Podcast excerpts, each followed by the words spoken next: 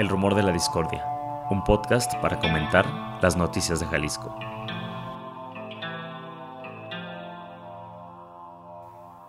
El rumor es una voz que corre entre el público o un ruido confuso de voces. Bienvenidos a estos Rumores de la Discordia, un programa para contextualizar las noticias de Jalisco. Pepe Toral. ¿Qué onda, Ángel Melgoza? ¿Cómo estamos? Pues ya eh, finalizando, cerrando el mes de octubre. Por fin, ¿no? Se extendió mucho. No, y en Jalisco pasaron cosas tremendas, ¿no? Durante este mes, sobre todo de violencia. Muchos eventos. Luego tenemos memoria de corto plazo en esas situaciones, ¿no? Y ya pasan los meses y nadie recuerda que hubo balaceras en Andares y en Providencia y pues en fiestas de octubre, en todos lados. Pero aquí están estos rumores de la discordia, ¿no? Para recordarlo también. Eso esperamos, hacer memoria, aunque sea semanal. Cuarto programa, un mes. Eh, pues esperemos que les esté gustando. Todavía seguimos ajustando cosas, ¿no? Viendo la posibilidad de traer más gente, que no nomás seamos nosotros dos hablando y desmenuzando las noticias.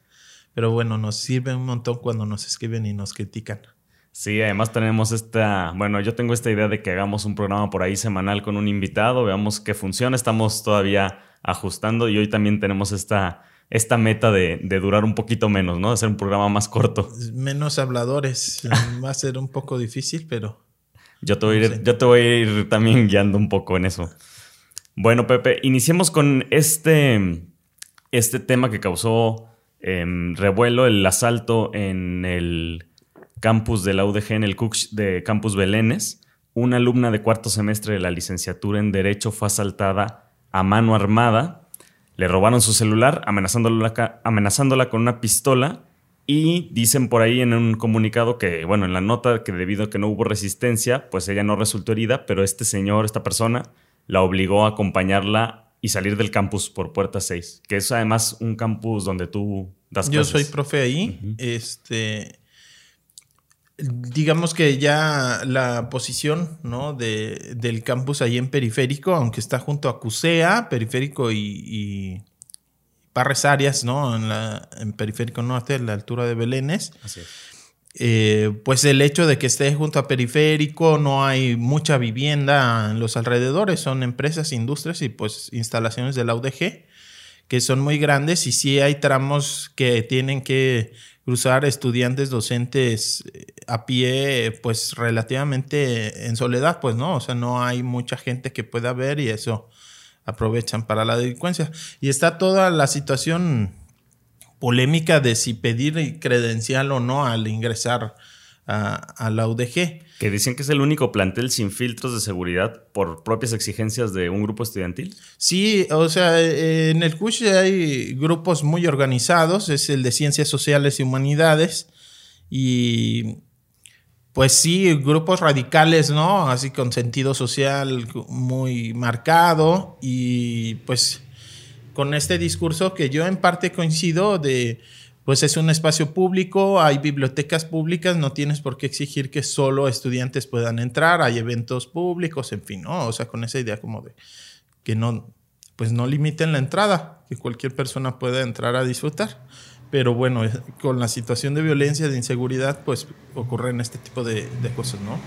Oye, por ahí, ¿qué, ¿qué, supiste tú? Porque en un primer momento entiendo que también se le achaca así como una empresa de seguridad el tema y luego dicen, bueno, en el Cuch Belénes es el único lugar donde no hay seguridad en parte por, por este grupo. Sí hay, sí hay eh, personal de seguridad privada, hasta donde entiendo es del Centurión, que es una empresa de seguridad privada de un expolítico, Servando Sepúlveda. Él fue comisario de Guadalajara con Aristóteles, siendo alcalde, luego siendo gobernador, él es secretario de movilidad un buen, un buen tiempo, no todo el sexenio, pero sí varios años. Y él tiene desde hace muchos años, por ahí en los años 90, estaba revisando, o 2007, no sé, pero sí, ellos son ya más de 15 años eh, de, de, haber creado esta empresa Centurión. Y uno de sus principales clientes es la UDG. Sí hay personal de seguridad privada, son... no están armados, pues, ¿no? Por lo menos ahí en el CUSH y por ejemplo en el Canal 44 que está ahí cerca y que también ahí trabajé, también había personal de esta empresa vigilando, pero no están armados, un tipo con una pistola, bueno, quizá podría inhibirle el que esté ahí personal de seguridad privada, pero tampoco es como que tengan algo con que toparle, ¿no? O sea, pues son vigilantes, no, no son policías. No, mí también sería muy, muy alto riesgo, ¿no? En ponerse a hablar de balaceras ahora en un campus. Sí, no, sería tremendo, ¿no? Afortunadamente, pues la joven sale ilesa, digo, claro que causa un impacto muy fuerte en la vida de alguien un, asalto como ese, ¿no? ¿Crees que vaya a haber ahí repercusiones en, adentro del campus con los estudiantes? Seguramente, o sea, seguramente sí se va a intentar ahora sí poner el filtro como en otras eh, planteles en donde si no muestras tu credencial no, no puedes entrar, ¿no? Por ejemplo, en QC es hasta en automático, tiene estos torniquetes, mm, pones tu credencial y pasas. Como más como las universidades privadas que hacen eso. Exacto. Y ya si no la traes lo que sea, pues ya hablas con el guardia que normalmente son de esa empresa Centurion. Contratan algunas otras, pero es como la más fuerte. Y pues ya, ah, hay forma de que te dejen pasar y así. Pero pues algo se, tendrá que hacer seguramente, quizás solo reactivo, que creo que es lo que luego pasa en la ciudad. Y que lo, lo estamos viendo ahora con, con la situación de violencia, ¿no? Después de todas estas balaceras, ahora anuncian la nueva estrategia que son patrullajes entre distintas corporaciones. Pues entrémosle también ese tema, patrullajes mixtos, ¿no? Así es. Eh, recordarán eh, en febrero, en el caso de este terrible del Alito, quien no lo recuerde a inicios de año, es un niño, Eduardo Salomón, pues un adolescente de 16 años, que ingresa un comando armado a su casa en Tlajomulco. Estaba él solo con sus hermanos más pequeñitos. Les dice pues que se escondan. Aparentemente pues el grupo de la delincuencia organizada iba buscando a otra persona, se equivocan de casa. Él abre la puerta y este, se lo llevan. Dura varios días desaparecido y luego lo encuentran lamentablemente muerto al niño, ¿no? Lo, lo asesinan. Pues causó un montón de impacto, de indignación y la respuesta fue crear estas volantas que le llaman filtros o retenes, ¿no? Eh, ¿Cómo le ponían? Módulo seguro, una ciudad tranquila, una cosa mm, así. Sí, sí, sí. Que pues básicamente es, se ponían ahí en periférico o en alguna avenida y retén y, así al azar, ¿no? A ver, tú pásale, revisión completa a ti y a tu vehículo. ¿Quiénes hacían esta revisión? Eran, eran policías municipal, estatal y también tenían presencia de la Guardia Nacional. Quienes hacían como tal la revisión era policía municipal. Pero estaba ahí presente también la Policía del Estado y la Guardia Nacional porque pues se hizo como de forma conjunta. Pero son solo reacciones, ¿no? Es como ante el escándalo hay que salir con... Hacer algo. Pues. Hacer algo, ¿no? Eh, estábamos viendo en cinco meses de esos filtros, ocho pistolas pudieron asegurar, ¿no? ¿En cuántos meses? En cinco. En cinco 72 operativos y ocho pistolas. Y era el objetivo principal, ¿no? También recuperaron autos robados, cositas así, eh, detenciones. Pero, digamos, el objetivo que era despistolizar, así lo anunciaron, ¿no? O sea, sacar armas de la, de la que están en la calle, sacarlas, eh, pues muy magro resultado, ¿no? Ocho, ocho armas. Y pues ese tipo de patrullaje mixto también me parece que es simplemente como para hacer parecer que sí tenemos una estrategia, pero pues ya lo platicamos en otros, ¿no? O sea, es una situación bastante compleja. Sí, es, esta decisión de los patrullajes mixtos se da después de que la Comisión Ejecutiva del Consejo Estatal de Seguridad se reúne el pasado miércoles 26 de octubre y bueno, una de los, uno de los acuerdos es esta, este patrullaje mixto entre Ejército, Guardia Nacional, Policía Estatal, Policía Vial, Fiscalía, Policía Metropolitana y comisarías de la zona metropolitana de Guadalajara. Sí, fue una propuesta del alcalde, de Pablo Lemos, ahí en esa reunión.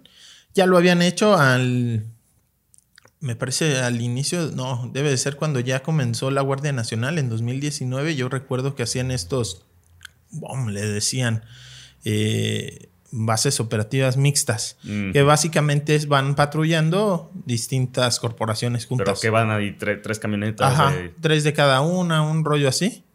Ayer Principalmente en las mismas zonas, ¿verdad? De las balaceras. Bueno, decían como Puerta de Hierro y decían también por, por Miramar y también por Carretera Saltillo. Mm, yo, a mí me contaban que los vieron ayer por Tlajomulco, ah. en López Mateos. Ayer empezaron. Y este, ayer domingo. Y pues bueno, o sea, qué bueno que se coordinen las corporaciones y demás, pero creo que difícilmente esa puede ser una solución. Se necesitan soluciones más de fondo, bastante difíciles.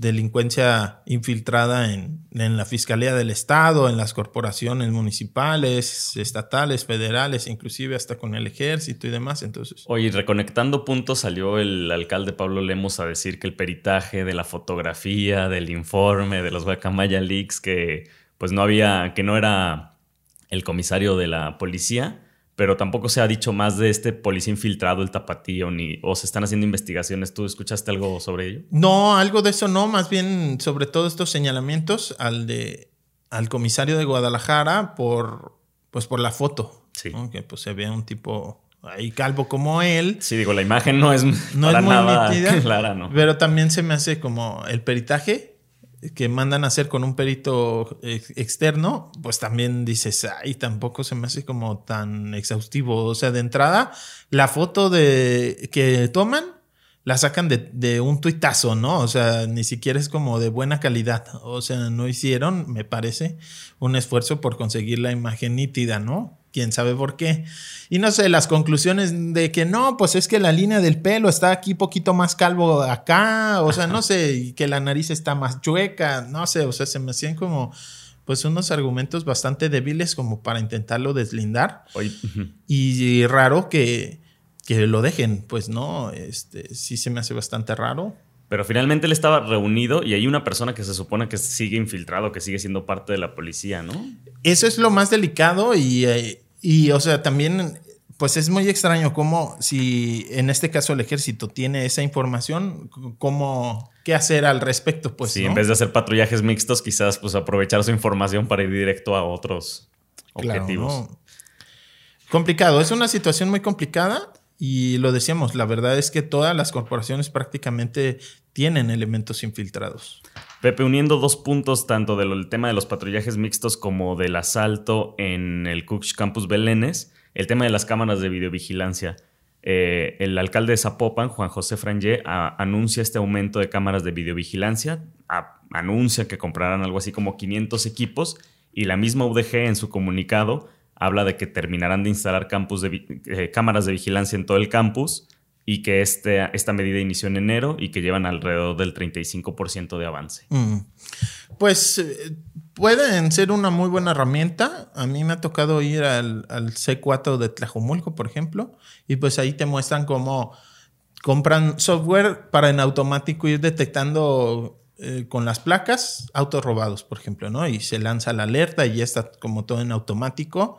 Entonces, si son cámaras de buena calidad y si tienen ese tipo de software que se compran y es como que para detectar en automático carros, hay algunos hasta como la cara, eso ya está más, un poquito más espeluznante, ¿no? Pero 4K. ajá. Pero o sea, sí pueden servir, por supuesto. Y en este tipo de balaceras, o sea, si realmente hubiera un seguimiento, o sea, a través de la cámara se reporta la balacera, pues le vas, va siguiendo literal en tiempo real a, las camionetas cuando se escapan y así. O sea, se puede hacer, eh, ¿no? O sea, claro que se puede hacer. ¿Por qué no pasa, no? ¿Quién sabe? O sea, porque, sigue siendo el tema. Sí, o sea, lo de los otates, por ejemplo, que también fue un escandalazo en la zona de Andares, que intentaron o no intentaron, aparentemente privaron de, la libertad a una persona. es que son tantos que la verdad bien. es que son un montón de hechos de violencia, pues, ¿no? Se llevaron a una persona de los otates. De los otates, ahí igual en la zona de, de, Plaza Andares, pero estuvo tremendo porque ahí hubo balacera, la gente, ya sabes, tirada abajo de las mesas ahí en el restaurante Los Otates, que es bastante popular. Y, fuimos a recorrer y había como 17 cámaras así nada más ahí, ¿no? Más todas las otras, ¿no? Y es como, ¿por qué no se siguió a ningún vehículo? ¿Por qué no hay ningún detenido? O sea, sale la Fiscalía del Estado a, presentar avances y muestran puros videos de la gente que sube a redes sociales. ¿no? Entonces, como, pues si tus, cámaras, de qué sirvieron o qué, ¿no? Entonces es muy raro. La verdad es, es muy raro.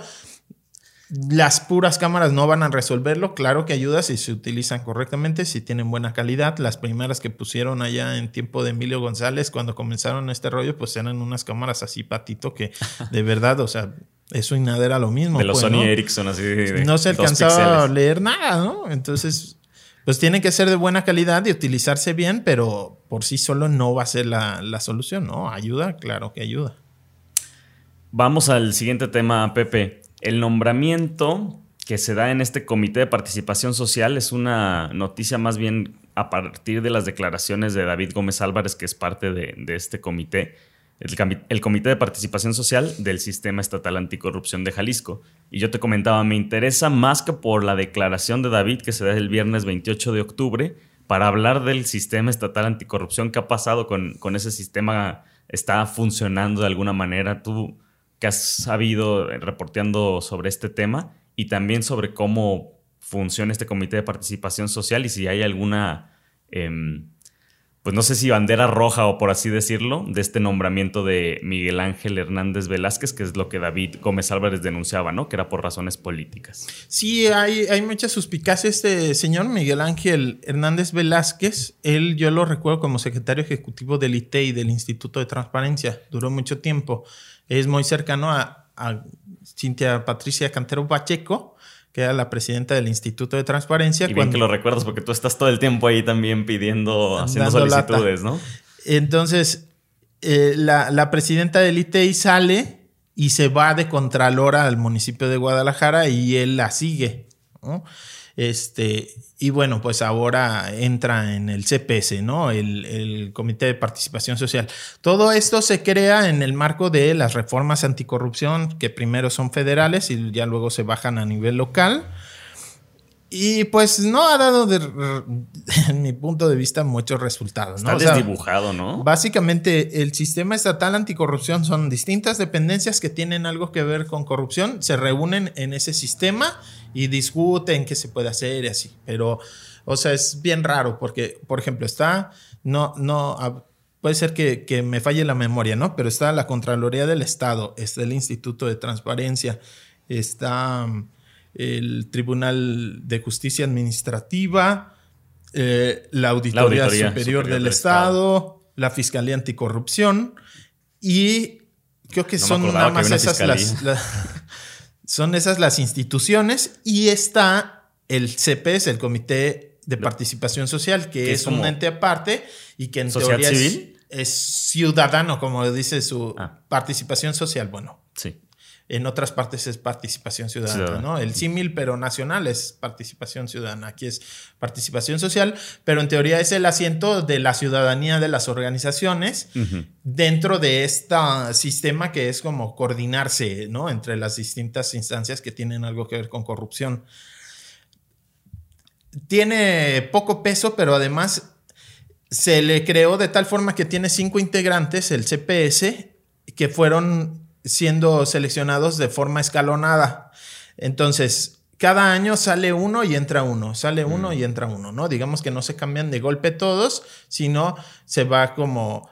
Eh, sustituyendo uno cada año, uno cada año. Entonces, tienen plazos también ellos de cuatro tienen años. Tienen cinco, si no me equivoco. Entonces, cada año van sustituyéndose. Y los últimos han sido funcionarios que entran al Comité de Participación Social y a mí sí se me hace ahí tremendo. Y ahí no hay regla de que no puedes estar eh, fungiendo. Sí, pero parece no importar. Y de hecho hay un comité de selección que también son empresarios, son ciudadanos, e-, esa era la idea, que se reúnen, ven los perfiles y deciden quién es el nuevo integrante del CPS.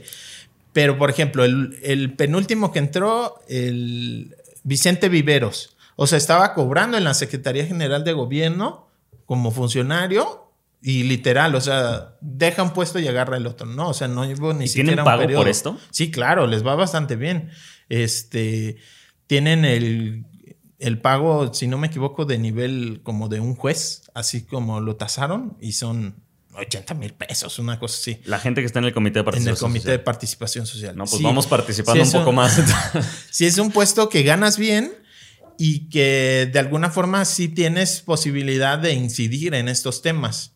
Que lo que pasa, bueno, empiezan a, a tomarlo, en este caso Movimiento Ciudadano, o sea, empieza a incidir políticamente para ir poniendo fichas ahí dentro y entonces tener como menos oposición. Como en la Comisión de Derechos Humanos. Como en la Comisión de Derechos Humanos, que ponen igual a una que era funcionaria, eh, como intentaron en el IT, y ahorita el Instituto de Transparencias tiene dos de tres eh, comisionados, justo sin presidente o presidenta. De hecho, iba a ser presidenta porque los otros dos son hombres y por, por eh, paridad. paridad. Mm. pero se quedó entrampado el asunto en el Congreso y justo advertían, pues quieren poner a alguien cercano, ¿no? O sea, este gobierno eh, en especial, ¿no? Eh, de Movimiento Ciudadano, pues intenta cooptar, ¿no? O sea, cualquier eh, señal de, de, oposición, de crítica, pues vamos a intervenir. Y se habla que para el nombramiento de Miguel Ángel Hernández Velázquez, el nuevo integrante, el propio secretario general de gobierno, Enrique Barra, pues convocó a reuniones a los del comité de selección para presionar a que quedara él. Finalmente queda. No tenía malas calificaciones, pero no era el mejor evaluado. Que es lo que dice David. Entonces, pues hay, hay muchas críticas, ¿no? Eh, claro que también hay intereses ahí, ¿no? Oye, pero entonces ese ya es un tema, o sea, Movimiento Ciudadano poniendo un montón de funcionarios en puestos que se supone son, son ciudadanos, son independientes, pero inciden políticamente, sobre todo teniendo mayoría en el Congreso. Muchos de estos nombramientos se deciden en el Congreso y tienen posibilidad de, imponer a quien quiera, ¿no? Y lo que pasa es que tampoco hay reacción ciudadana, oposición fuerte desde la sociedad civil, ¿no? Poco, como que son también institutos como que no sabemos ni muy bien qué hacen, ni suenan, entonces como que pues pasan por ahí un poco hay muchos que son especializados, ¿no? En, estos temas de, información, eh, por ejemplo, la MEDI, ¿no? La Asociación Mexicana de Derecho a la Información. Sí. Pero no tienen tanta fuerza. Digamos que tienen muchos años en el tema, es gente que sabe, hacen sus posicionamientos y todo, pero tampoco tienen como tanta fuerza como para eh, poder ser un contrapeso en sí mismo frente al poder que tiene pues, el gobierno, ¿no? Está, está Quizás alguien de los que sí tienen algo de fuerza por ahí es el Observatorio Legislativo del ITESO, que por muchos años ha sido ¿no? un organismo, no sé cómo llamarle, que ha levantado la voz en muchos casos, en muchos momentos. Sí, y luego tienen espacios, por ejemplo, cuando son los nombramientos, el Observatorio del ITESO, AMEDI, e, este tipo de, de organizaciones que trabajan sobre esos temas son luego quienes hacen los las evaluaciones de los mm, perfiles, ¿no? Por ejemplo, son quienes se encargan de organizar la aplicación del examen, las entrevistas y demás. Tienen todos los resultados, esos ya se los dan a los diputados y la idea es que el legislativo a partir de esa evaluación decida, ¿no? ¿Quién es el mejor? Ya luego pues lamentablemente. Ya se deciden con otros criterios o parámetros. Exacto, eso en los nombramientos que tienen que ver con el Congreso. Aquí mm. en este caso, pues es ese comité de selección que comisión de selección, que pues sí es como empresarios, este, gente de la sociedad civil, pero que finalmente, pues sí, sí reciben presiones o... Y esa comisión fue la que acabó decidiendo por Miguel Ángel en este caso. Sí, igual que por Vicente Viveros, que pues eran funcionarios y yo sí cuestiono mucho eso. El mismo, yo se lo he dicho, o sea, el mismo David Gómez Álvarez, o sea, él fue funcionario del gobierno del estado, fue el presidente del Instituto Electoral del Estado. Y bueno, pues tiene amistad, relación con un montón de políticos, ¿no? Y yo también lo he cuestionado. Saber, es que ese es un espacio que se expone ese ciudadano. No quiere decir siempre se maneja también como con la bandera de ciudadano. De, y de a pesar de que ha estado como y así, ¿no? colaborando con estas glosas ciudadanas, ¿no? Que fue pues una de las cosas que más le, le lucieron en su momento. Sí, pero o sea, al final de cuentas tiene una relación muy cercana con las con funcionarios que finalmente te tocaría cuestionar, revisar por actos de corrupción. Entonces, por muy que digas yo soy muy independiente y no me va a temblar la mano y todo eso, bueno, pero o sea, tienes una relación muy clara. No hay más gente. Pues él se defiende que cuando estuvo en el Instituto Electoral Estatal aunque tuviera amigos, hacía resoluciones en su contra y, así, ¿no? Vicente Viveros por el estilo, ¿no? O sea, cuando lo cuestionábamos, cuando llegó, era, a mí nunca me ha temblado la mano, yo cuando fui del ITEI, porque fui comisionado del ITEI, no me temblaba la mano y así, ¿no? Ok, pero a ver, si ya es muy claro que tienes relaciones que fueron tus patrones, ahora quienes vas a revisar de corrupción, que son tus compadres, que hay fotos en donde se reúnen y son muy amigos y lo que sea,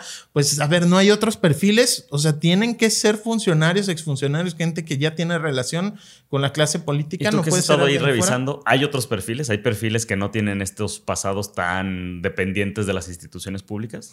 Pues los otros que están, Jesús Ibarra es académico del ITESO, o sea, al final de cuentas van a tener algunos intereses, pues, ¿no? Eh, está, se me olvidó ahorita el nombre, eh, de la otra que, que, es integrante del CPS ahorita y que ella es académica de la UDG. No es como tal una figura como de grupo UDG, ¿no? Así como del círculo muy cercano a Raúl Padilla, sino es más bien como una académica. De acuerdo. Eh, yo creo que pues son quienes han estado por ahí eh, con interés en participar. Hay poca gente, sí hay poca gente, pero sí creo que los perfiles, los últimos tres que se han seleccionado para entrar en CPS, David Gómez Álvarez, Vicente Vivero, señora Miguel Ángel, pues son claramente exfuncionarios o mm. incluso que pasan de una quincena a otra de estar del lado del servicio público ahora a ciudadano, ¿no? a un ciudadano remunerado. Creo que sí va a ser difícil. Y el propio sistema en donde está el CPS, el sistema que coordina como a las dependencias anticorrupción, pues también, o sea, creo que no ha servido porque la Contraloría, por ejemplo, del Estado hace una investigación, detecta irregularidades y si hay faltas administrativas graves, esas se las pasa al Tribunal de Justicia Administrativa para determinar qué sanción se va a aplicar o si se va a aplicar sanción. Y un montón ahí se han quedado. Y entonces es que ese tribunal también está quemadísimo. Cuestionado, ¿no? Entonces es como entre ellos no se apoyan, no hay comunicación o incluso hay, pues como que chocan, pues. Entonces, creo que no, no, no ha funcionado muy bien. Es un tema largo y que podríamos invitar a alguien también para tener un programa casi casi para hablar solo de eso, ¿no? Claro, y, pues cuestionar qué, se puede hacer. ¿Cómo mejorarlo? Sí, para cerrar este tema, bueno, Alberto Vallardo, que es titular del Observatorio Legislativo del ITESO, llamaba a que esta comisión seleccionadora pues aclarara la situación para alejar sospechas sobre la elección de Miguel Ángel Hernández Velázquez. Sí, yo he hablado con algunos este, de los integrantes y ellos aseguran, o sea, que sí, que sí, claro que hubo presión del gobierno, como siempre, o sea, se mueven. Como cabildeo. Ajá, pero que era el mejor perfil. Y a mí me dicen, ve los videos, fíjate en la sesión, es el mejor perfil de todos, ¿no? Lo que dice la evaluación es que no era, era como el cuarto más o menos. Eh, también había pocos perfiles, que fueron como 10 mm. que se postularon. Eh, pero bueno, creo que Quizás le están viendo otras cosas, ¿no? el traje que llevaba, como Digo, los empresarios puede ser. Vamos con el siguiente tema. Em, Pepe, justo estaba revisando como las notas de la semana y me llamó mucho la atención una nota del martes 25 de octubre de Rubí Bobadilla en El Informador esta nota la publican a eso de las 2 de la tarde y a esa hora del martes 25 de octubre, en el área metropolitana de Guadalajara, en la zona metropolitana, se habían encontrado por lo menos tres personas, tres mujeres asesinadas. Una de ellas, eh, la que venía, digamos, como principal en la nota, fue una mujer encontrada en Lomas de San Agustín, en el municipio de Tlajumulco, con quien decía pues esto, que se sumaban al menos tres mujeres asesinadas. En Guadalajara se encontró otra mujer en una camioneta Nissan Rock blanca en el cruce de Gobernador Curiel y la calle Academia en la colonia El Manantial. Y en Zapopan fue hallada amordazada junto con un hombre sobre la carretera de Guadalajara Saltillo a la altura del kilómetro 19.5 una, una persona más, una mujer más. Agentes de la unidad especializada en investigación de feminicidios fueron a atender el, caso en Tlajomulco y traía una, un dato que para mí resulta em, pues bastante escalofriante, por no decir, no sé, otra palabra, que de enero a septiembre de este año fueron asesinadas de manera violenta en Jalisco 152 mujeres. De enero a septiembre, 152 mujeres, de las cuales solo 22 fueron catalogadas para investigarse como feminicidio. En teoría, Todas las muertes violentas de mujeres deben de investigarse conforme a un protocolo de feminicidio. Entonces, de entrada, se presume que puede ser un feminicidio y se va investigando si sí hay, eh, digamos, como razones de género. Entonces, pues... Delito de odio, que estaban en una relación de... En una relación, ¿no? O sea, ¿qué es lo que pasa en un feminicidio, ¿no? Normalmente es una persona que la conoce, cercana, y que pues por intentarla controlar eh, las asesinan, ¿no? O sea, es el control sobre la mujer. De acuerdo. Eh, muchas veces como una forma muy sencilla, pero ¿qué es un feminicidio? Bueno, o sea, si esa víctima mujer fuera un hombre y no hubiera ocurrido ese asesinato solo por ser hombre, entonces es un claro como feminicidio, por así decirlo. No, no es esa la definición, pero es como una forma muy sencilla. Por ejemplo, cuando eh, un caso que acaban de detener al, joven que, la mató. Sí, allá fuera del Chay, el caso de... Ese te ibas a referir, ¿verdad? Eh, no sé, ¿cuál, ¿cuál dices tú? Ah, una mujer que fue asesinada por este hombre que dice que esta mujer no había querido ser su pareja, ¿no? Exacto. O sea, le intenta ligar, que sea su novia, le dice que no, lo rechaza y frente a ese rechazo él la mata. Entonces, pues a un hombre no lo hubiera matado porque no hubiera intentado tener una relación con el hombre. Si estamos hablando de un asalto y, de este del Hush, ¿no? Y vamos a suponer, ojalá no, pero que el estudiante pone resistencia y el tipo de la pistola la mata. Bueno, es un asalto. Hubiera asaltado también a un hombre, digamos, ahí no hay como una razón de género muy clara, ¿no? Pero siempre hay esos matices, ¿no? Como que siempre también quizás fue más fácil para esta persona asaltar a una mujer, pero bueno. Sí. Sí, sí, sí. sí fue claro. un tema de. Uno es un tema de un asalto y el otro había una relación ni siquiera es una relación, pues es una cosa del hombre como que se crea un fanatismo o algo con esta mujer. Sí, intenta controlarla, ¿no? Y entonces si no eres para mí, no eres para nadie. O sea, finalmente es violencia machista. Ajá, violencia machista. Es, violencia machista, eh, el familiar que no le hace caso, que no te vistas así, que no sé cuánto y no me obedeces y llegas muy tarde a casa, que también ha pasado, ¿no? O sea, la familia que intenta controlar a la mujer y es esa violencia que va en aumento, va en aumento hasta que termina en un feminicidio. Entonces, no, no todos los asesinatos con violencia de mujeres son feminicidios, pero la realidad es que son cifras muy bajas. Y luego, o sea, hay como, como muestras claras de que era un feminicidio por ejemplo, al exhibir el cuerpo en la calle, ¿no? O sea, tirarlo en la calle, marcas que, de ellas fueron encontradas en la calle. Entonces es como también una señal, ¿no? De es un crimen de odio, no es un crimen, digamos, en donde solo la mato por algún objetivo, sino además eh, marco ese como poder sobre su cuerpo con hacerle laceraciones, con arrojarla a la calle, con exhibirla, con dejarla ahí tirada y que luego no aparecen catalogadas como feminicidio, ¿no? realmente es más trabajo para la fiscalía poder demostrar esta situación de género que estuvo involucrada. Entonces muchas veces el mismo agente del Ministerio Público prefiere procesarlo como un homicidio o cuando hay una relación que parricidio, por ejemplo, ¿no? Cuando, cuando hay una relación ya familiar entre víctima y victimario le es más fácil porque ahí solo tiene que comprobar pues que fue el homicidio y si es parricidio pues que hay una relación eh, de parentesco.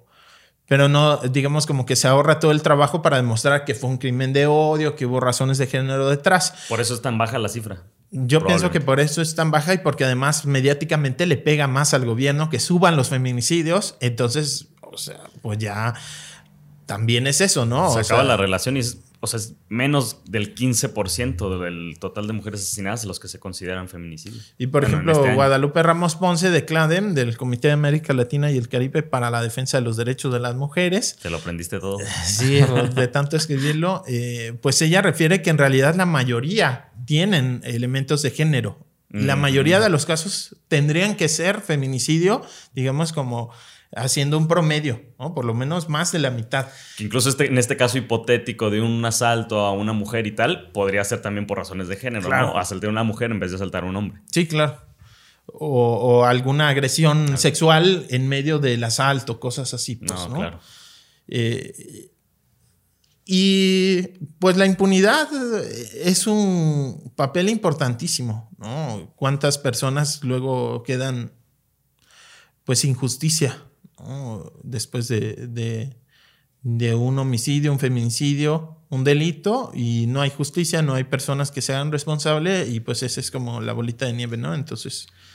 Oye, con todo el tema también de las movilizaciones de las mujeres, em, a mí me ha llamado mucho la atención como que en mi círculo cercano de, personas enterarme de casos de feminicidios que también las familiares em, pues ya como en una desesperanza total prefieren como no perseguir una causa legal como tal, ¿no? Pero, o sea, la cantidad de, mujeres asesinadas por razones de género es altísima y también yo creo que muchísimos los hemos tenido muy cerca, pues. Sí.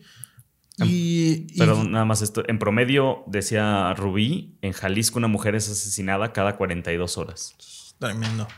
Tremendo. Y, y pocas acciones de política pública o sea, para reeducarnos. O sea, el tema de la violencia machista.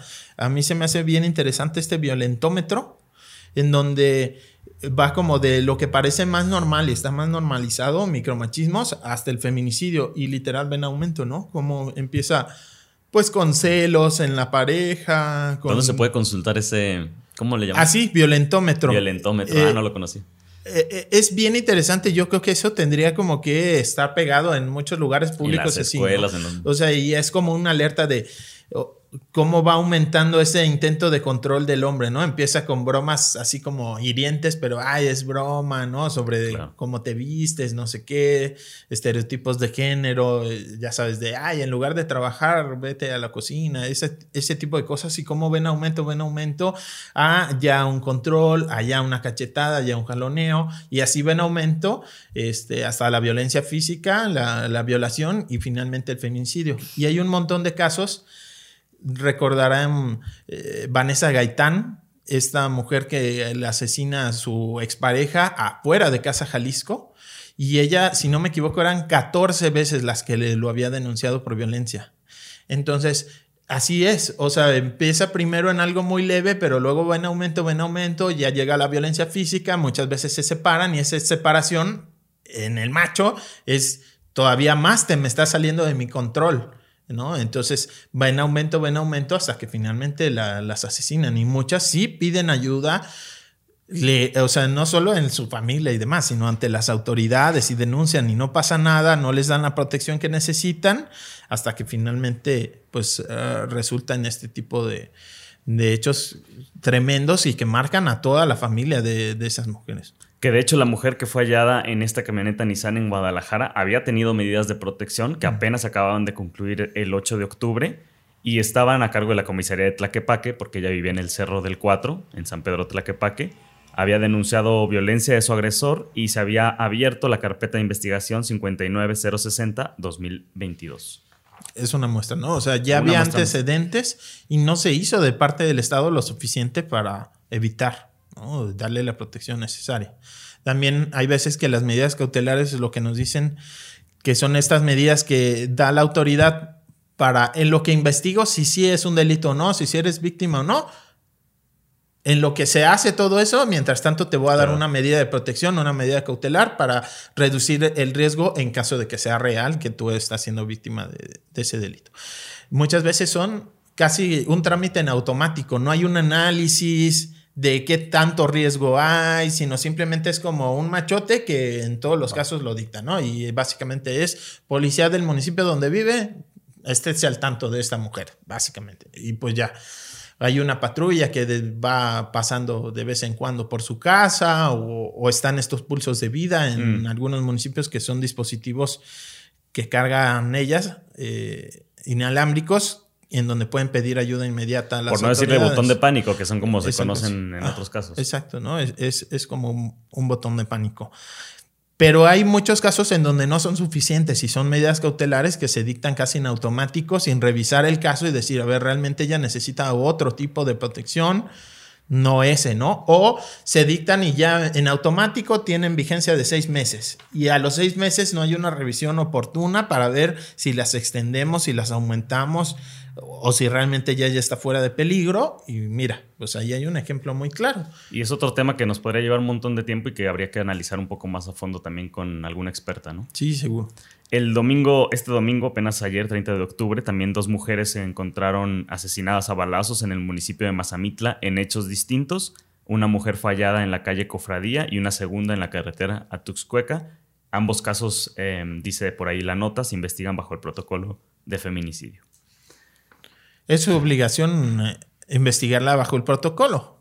Ahora, que lo apliquen bien, correctamente, que se clasifiquen los casos bien y más allá de la cifra, la clasificación, que claro que tiene importancia, pues que se dé con las personas responsables. En la mayoría de los casos, o casi en todos, cuando es un feminicidio, había una relación. Entonces, la víctima, mm.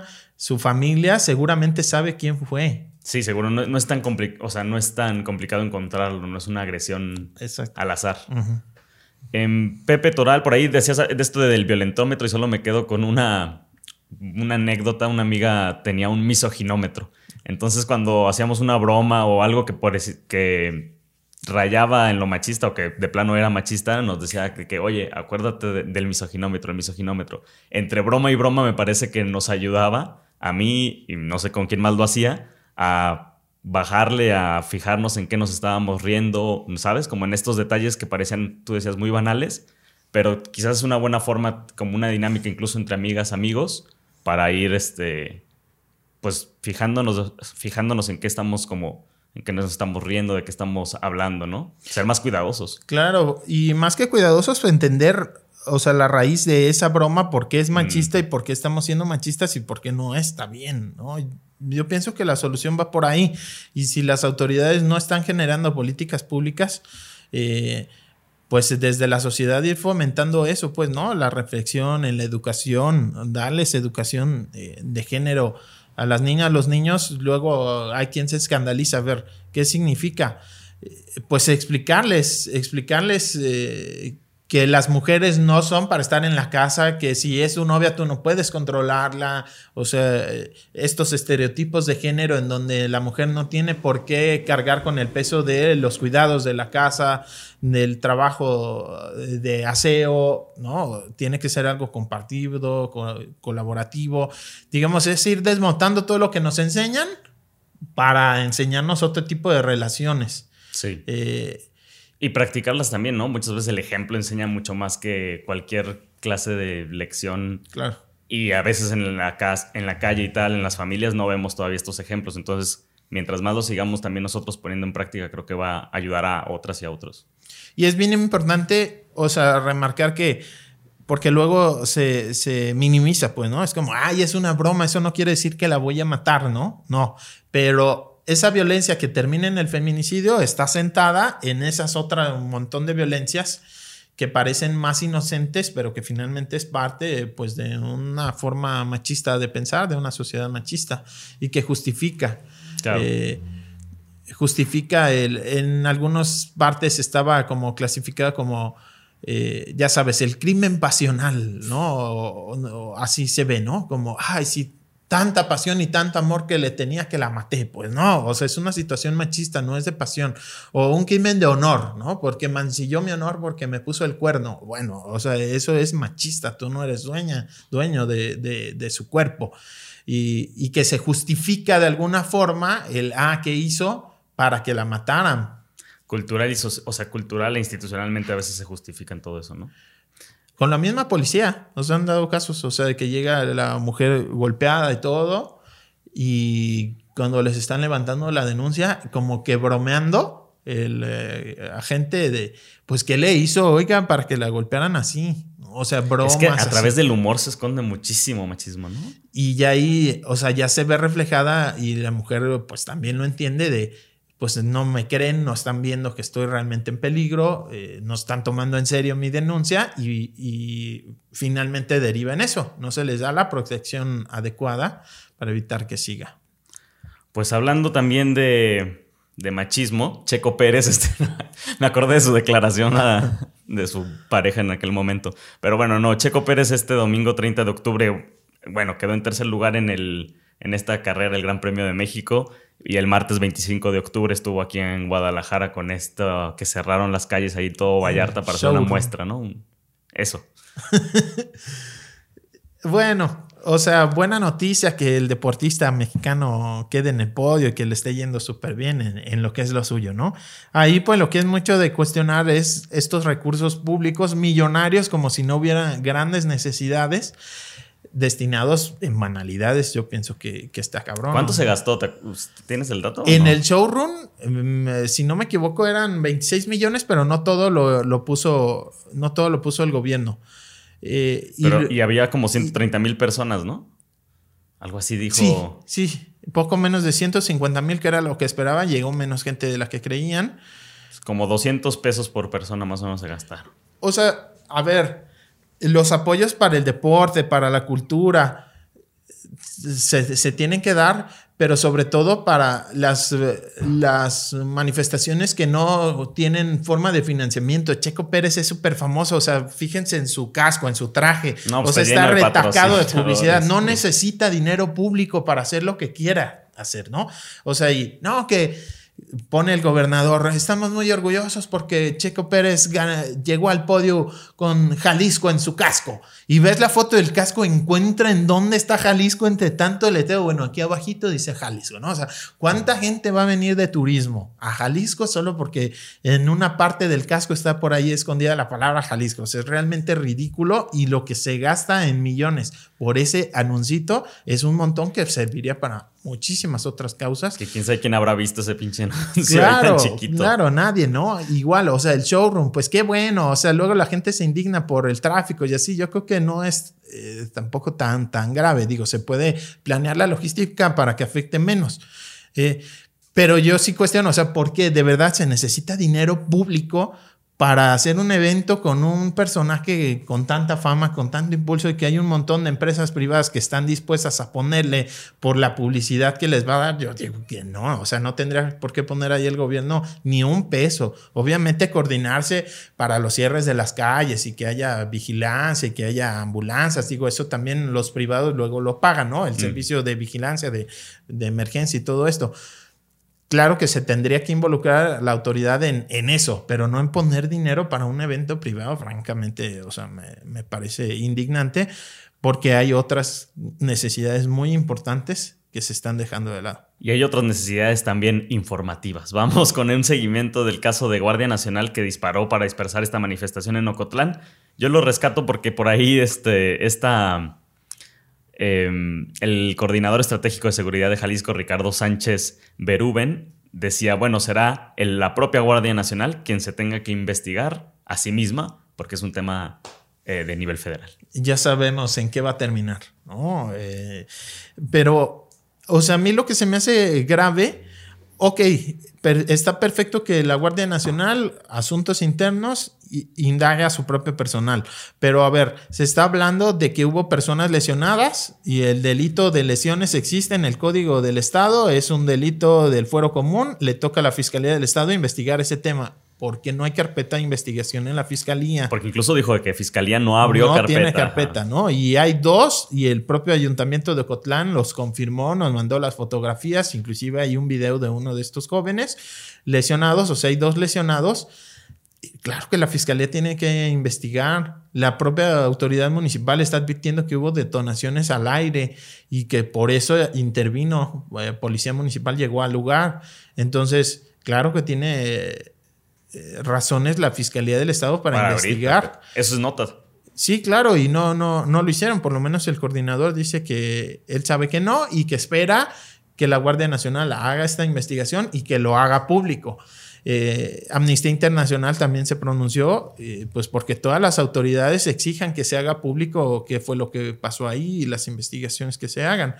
Pero pues muy complicado que, que sea la misma autoridad juez y parte Claro. y, y confiar en que ya con ese único proceso que se dé al interior de la Guardia Nacional se va a esclarecer y sancionar si hubo una eh, mala actuación, pues no. O sea, No francamente muy difícil.